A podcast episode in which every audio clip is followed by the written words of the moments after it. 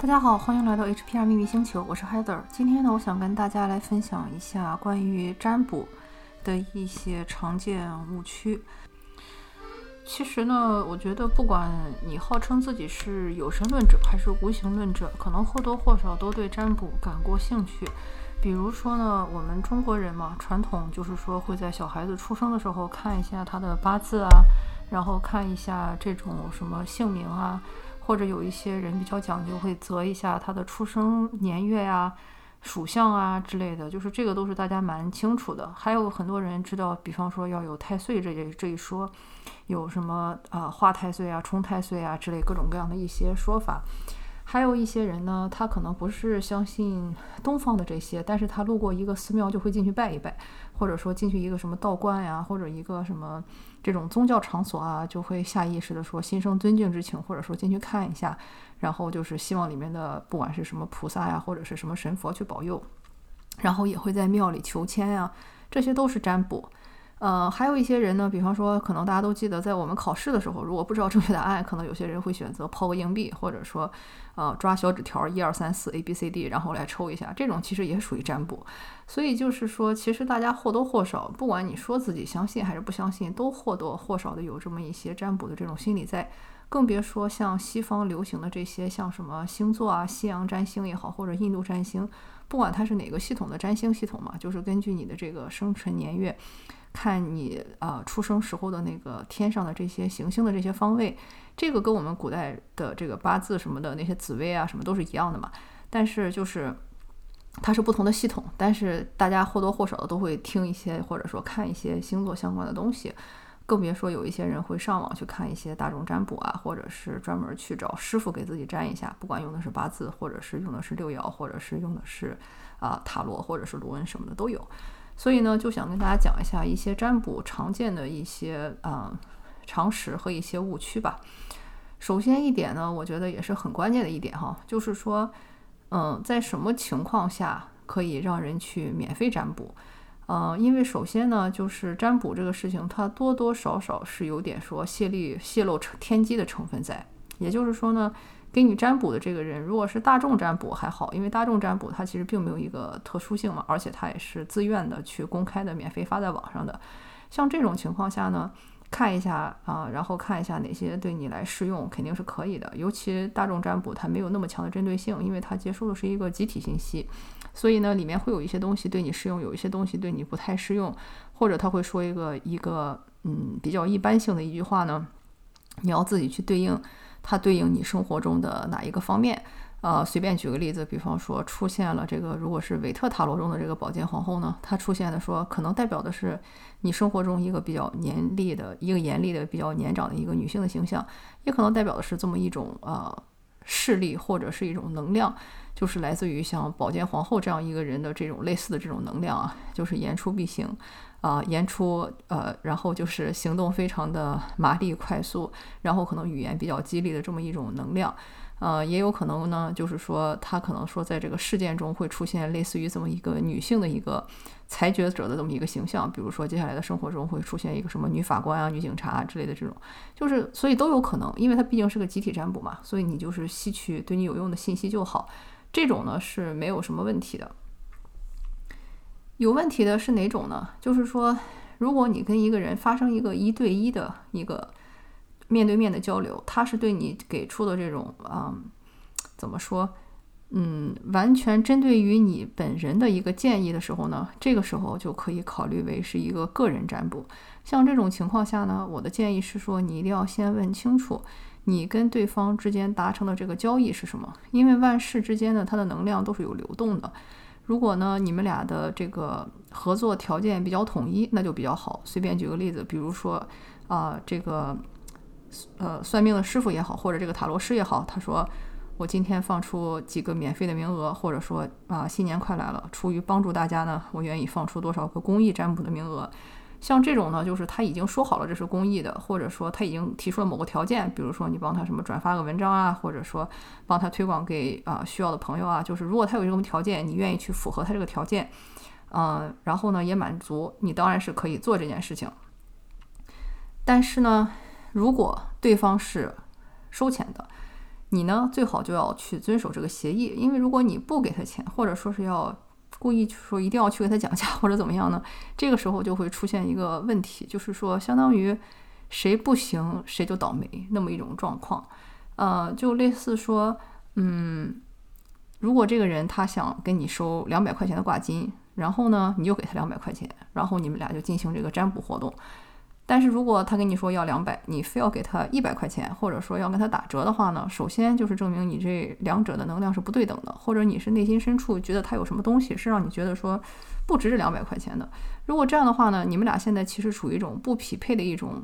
呃概念，而每一个人呢，他可能处理方式会不一样。有些师傅呢，他可能会觉得说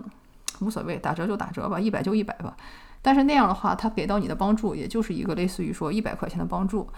嗯，但是有一些人呢，他可就会采取一些其他的方式哦，就是这种时候呢，他不一定说是他自己知道的，但是会在你看不见的这个能量层面呢，你就会付出其他类似于一百块钱的东西。举个例子说，这个师傅可能说哦，没问题，那就收你一百好了。但是问题，你可能会发现，哎，过两天你突然莫名其妙，比方说兜里就一百块钱就丢掉了，或者说本来买一个东西你是可以打折五十块钱买的，但是最后等到你买的时候，可能东西莫名其妙变成一百五十块钱之类的，就是总会有这么一个类似于这么一个平衡的东西去出现，或者说你会损失其他的一些东西，大家可以明白吗？就是因为能量它这个东西它是类似于是守恒的，或者说是平衡的，嗯，这也是为什么就是。就中国人有些老话，经常就说什么 爬得多高摔得多惨之类的。就是说，当你如果说德不配位或者怎么样的话呢，你但在呃短时间之内拿到的一些东西呢，也是会被失去的。这一点就是说，我说的看谁厉害了。就是如果你跟这个算命师傅两个人比起来哈，如果你这边能量比较强的话，那就会对他那边产生一个不好的影响。但是如果是他那边能量比较强的话，即使他可能说同意了，说 OK，我就少收你点钱或者怎么样，但是其实，在能量层面，你肯定还要有一些其他东西去交给他。嗯，这个东西我是怎么发现的呢？是因为就是我自己一开始在学习塔罗的时候呢，我不是跟所有的朋友都收费，尤其是我自己还在练习阶段，我都是不会收我那些闺蜜的钱嘛。嗯，因为我觉得就是他们平时，比方说给我的帮助也好啊，或者说请我吃的东西也好啊，或者说一些其他的一些啊，我们的情分也好啊，是高于这个挂金的。所以呢，一开始我也没有收。嗯，我也觉得没什么，因为那些人反正大家都是 没有什么这种灵性的这种体验嘛。然后一开始好像也没有发现什么问题，但是到了后来呢，就是我有个朋友，就是他属于那种对能量很敏感，而且可以接收到很多信息的那种很多信息的那种人。嗯，他呢就是说来我家，就是不管说是呃我给他抽牌也好，或者说是我给他熬草药喝也好。他都会在这个能量层面也去付出对等的能量还给我，甚至有时候我觉得比我想本来想跟他要的会多很多。因为举个例子，因为我们俩是很好的朋友嘛，所以你想他来我家为了熬草药，我是不会想到说收他钱或者说怎么样的。然后呢，但是他每一次在我家喝完我的这个药也好，或者说得到我的这个占卜也好，他晚上做梦的时候都会在帮我闯关啊，或者说在给我送给我一些礼物，就是在能量层面送给我一些礼物。而且这个事情是一而再再而三的发生。呃，而且有时候，比方说，我如果帮了他一个什么忙呢，他的这个老大也会很明确的跟他说，呃，你不用担心，你现在是欠了别人情的，这个但是这个东西我会帮你还回去。所以你就会发现，这个东西并不是说以我们俩这个主观的这个小我的意志为转移的，因为这个小我就是我本人，我没有想收他钱，我也没有想过说我给他这个东西值多少钱，他必须要给够给到我。但是后来就是发现，我发现他 给我的这个东西其实都远远超出了，即使我把这个东西卖的这个市场价格。比如说，随随便举个例子，就说像我给他熬的草药吧，他说哇，简直喝了以后这个返老还童，我觉得你可以卖一百美金啊一杯。我当时就是啊开玩笑。然后但是后来或者说我说哎，你可以过来免费上我的这个灵气课，因为我觉得他给了我在其他地方很大的帮助，我愿意让他过来重新去重新再听一遍。但是他家的老大也会说，你可以去听他的课，你也既然人家说了不跟你要钱，你也可以不交钱。但是你欠他的这个人情，我会在其他的办法还给他，就是每一次都是这样。所以你就发现说。嗯，不是说谁就能占了谁的便宜，就就类似于说你不去做这件事情呢，你的老大要去做这件事情。但是关键就是说给的是什么，这个就是大家就可能不清楚了，因为毕竟我们处在这个地球上嘛，处在这么一个三维世界，不是所有东西我们都可以说看到或者听到或者说拿到这个信息来源的。嗯，这也是为什么很多时候有一些信息是通过说梦境的方式传递给我们，或者是通过我们身边的人、身边的朋友的方式去传递给我们，甚至有可能是你走在路上看到那些广告牌的方式传递给我们，就是因为我们是没法直接得到这些信息的，它是需要一个其他的一个资源或者一个途径去把这个信息给到我。但是那个时候我就发现，其实就是不要去类似于说占别人的便宜，或者说去蹭这种免费的。或者说打着免费旗号的这些什么占卜啊，或者说是这个呃这些东西，就是除非人家是已经很明确的说好了，说啊我这个占卜也好，或者这个试用也好，是有一个什么商业目的，希望你来帮我们推广啊、转发啊，或者怎么样，就是它是明显有一个嗯就是标签是在里面的。但是否则呢，就不要去做这件事情，因为类似于你做了就一定会付出代价。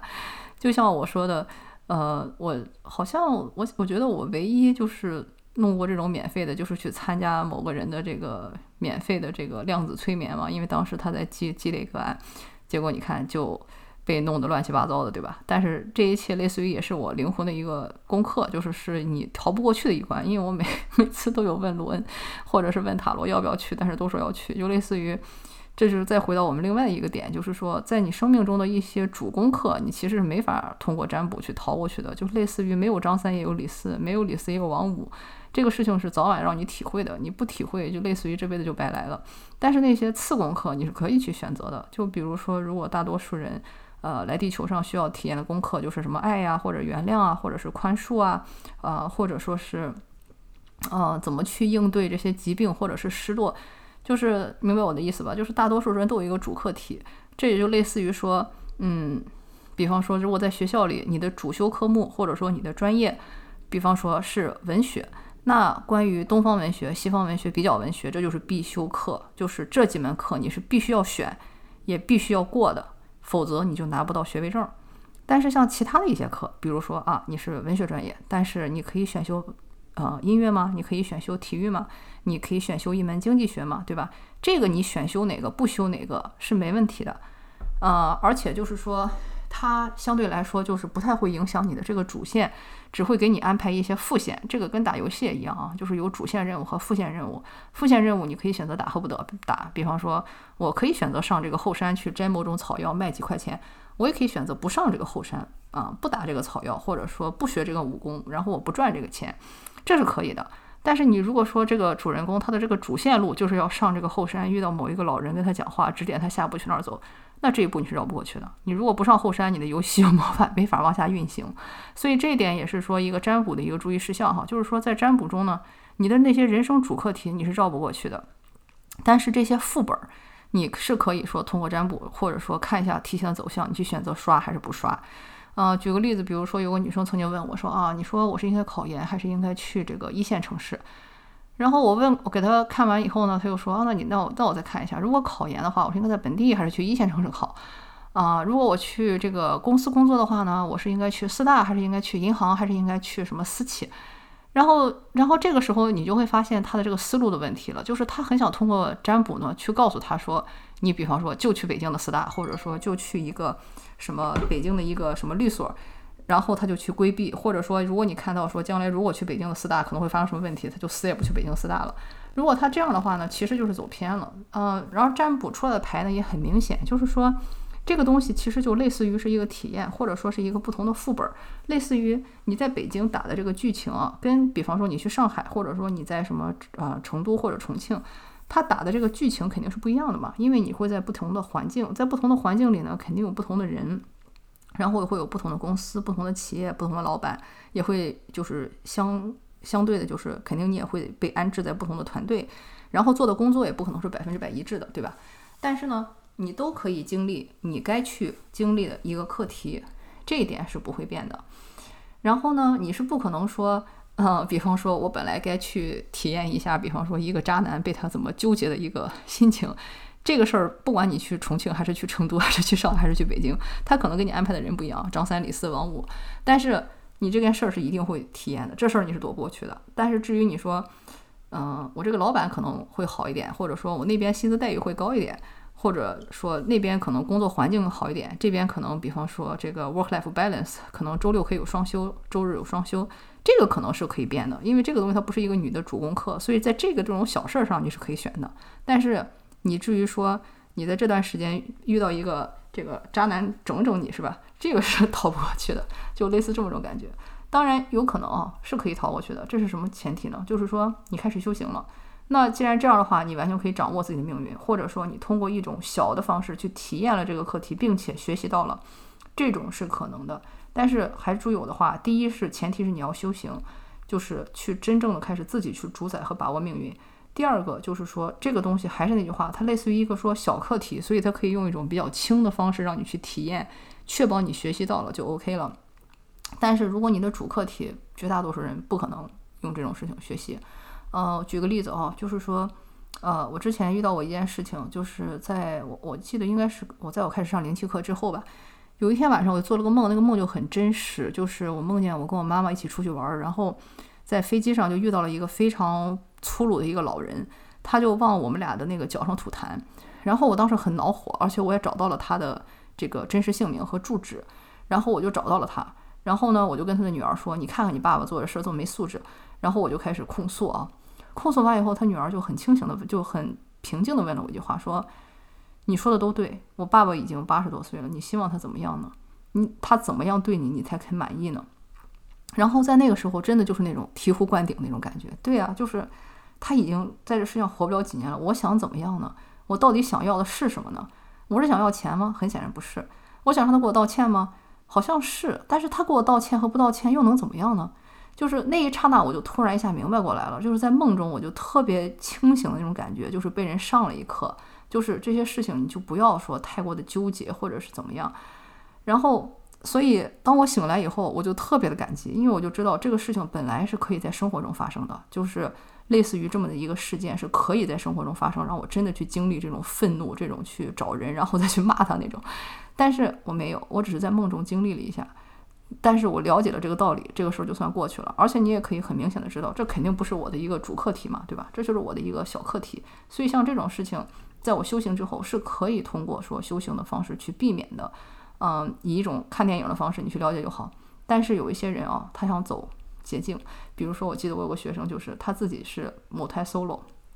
没有谈恋爱。我每次让他去体验，他就跟我说：“啊，我自己坐在家看看韩剧不行吗？” 然后就说你这当然不行了，你这就像是说一个人从来没有过性经验，他说我在家看看 A 片就行了，这肯定是不可能的，这是完全不一样的事情。你必须自己去体验这个谈恋爱的美好之处，它的肮脏之处，它的可怕之处，它的幸福之处，去体味体会这些点点滴滴，体会跟每一个人产生链接时候的这种不同的感受，这才叫真正的体会，而不是说。啊，我看看《甄嬛传》，然后了解一下大家怎么勾心斗角，或者我看看什么《东京爱情故事》、什么《北京爱情故事》，我就了解这个大多数人怎么谈恋爱。那完全是不一样的，那是经过编剧、经过导演、经过演员的不同的演绎，他已经不是原来爱情的样子了，他已经把它曲解了无数次，经过了无数的滤镜和美化，它是完全不同的东西。嗯，这个就像我说的，你去麦田里去吃一下这个新鲜麦穗的这个味道，和。别人给你把这个麦穗磨成粉，做成馒头，再喂到你嘴里的味道，再和别人把这个馒头嚼完涂给你，你再吃这个别人嚼过馒头的味道，它是完全不同的三种东西，对吧？就是别人的这种 processing，它可能是好的，但是呢，它失去了它原本最原始的东西，它还加进去了很多其他的，比如说，它除了这个面粉以外，它还加进去了糖，加进去了黄油。所以你并不知道这个麦穗原本的味道是什么。更糟糕的就是，如果那些人也加进了自己的唾液，加进了自己的病菌，你就更不知道那吃的是什么东西了，对吧？所以这就是我说的，就是一手体验的一个重要性。就是这种东西你是不太可能说说逃就逃过去，通过什么看个片儿啊、听个音乐，这其实是不太可能的。所以你也要知道，占卜是有些事情可以为你做，有些事情不可以给你做。嗯，还有呢，就是说，当别人给到你占卜的时候呢。一个很诚实的一个反馈也很关键，因为就是我能理解说有些人可能有这个面子问题或者有这个顾虑问题哦，就是可能当着很多人的面，你不愿意说承认自己的一些阴暗面，或者说一些不想承认的一些黑历史，这个也可以理解。但是问题就是说，对于占卜师，如果你不给到他一个很诚实的反馈的话呢，他也没法，就是说从他的层面他没法进步。然后另一个层面呢，也是就是。嗯，你们俩其实根本上这个关系也是不应该去进行的，因为你就根本不相信他，那你干脆就不要问他，对吧？或者你没有给他一个诚实的反馈，你也没有必要说再去做占卜这件事情，因为你都不肯去面对自己的内心。呃，像这种情况下，其实这个是一个你更该要去处理的功课，而不是说去嗯，跟你的占卜师吵架。比如随便举个例子啊，比方说人家如果看出你有个什么隐性的疾病，你就去跟人吵，说啊我没有啊，或者怎么样，或者别人看出你有什么心理疾病，你也很不好意思，你也不好意思承认。就这种，我就觉得，那你有一个更大的问题需要承认，就是面对真实的自己，接受真实的自己，而不要活在滤镜之中。嗯，所以我感觉这个就是今天想要跟大家分享的，希望对你有帮助。如果你对自己学习占卜感兴趣呢，我也有已经录制完成的韦特塔罗、术士塔罗和都市塔罗课，以及即将 live 进行的卢恩符文占卜课，都可以让你迅速的掌握为自己和别人占卜的方式。欢迎关注我的公众号 HPR 秘密星球，获取更多的信息。好，感谢你的收听，我们下次再见。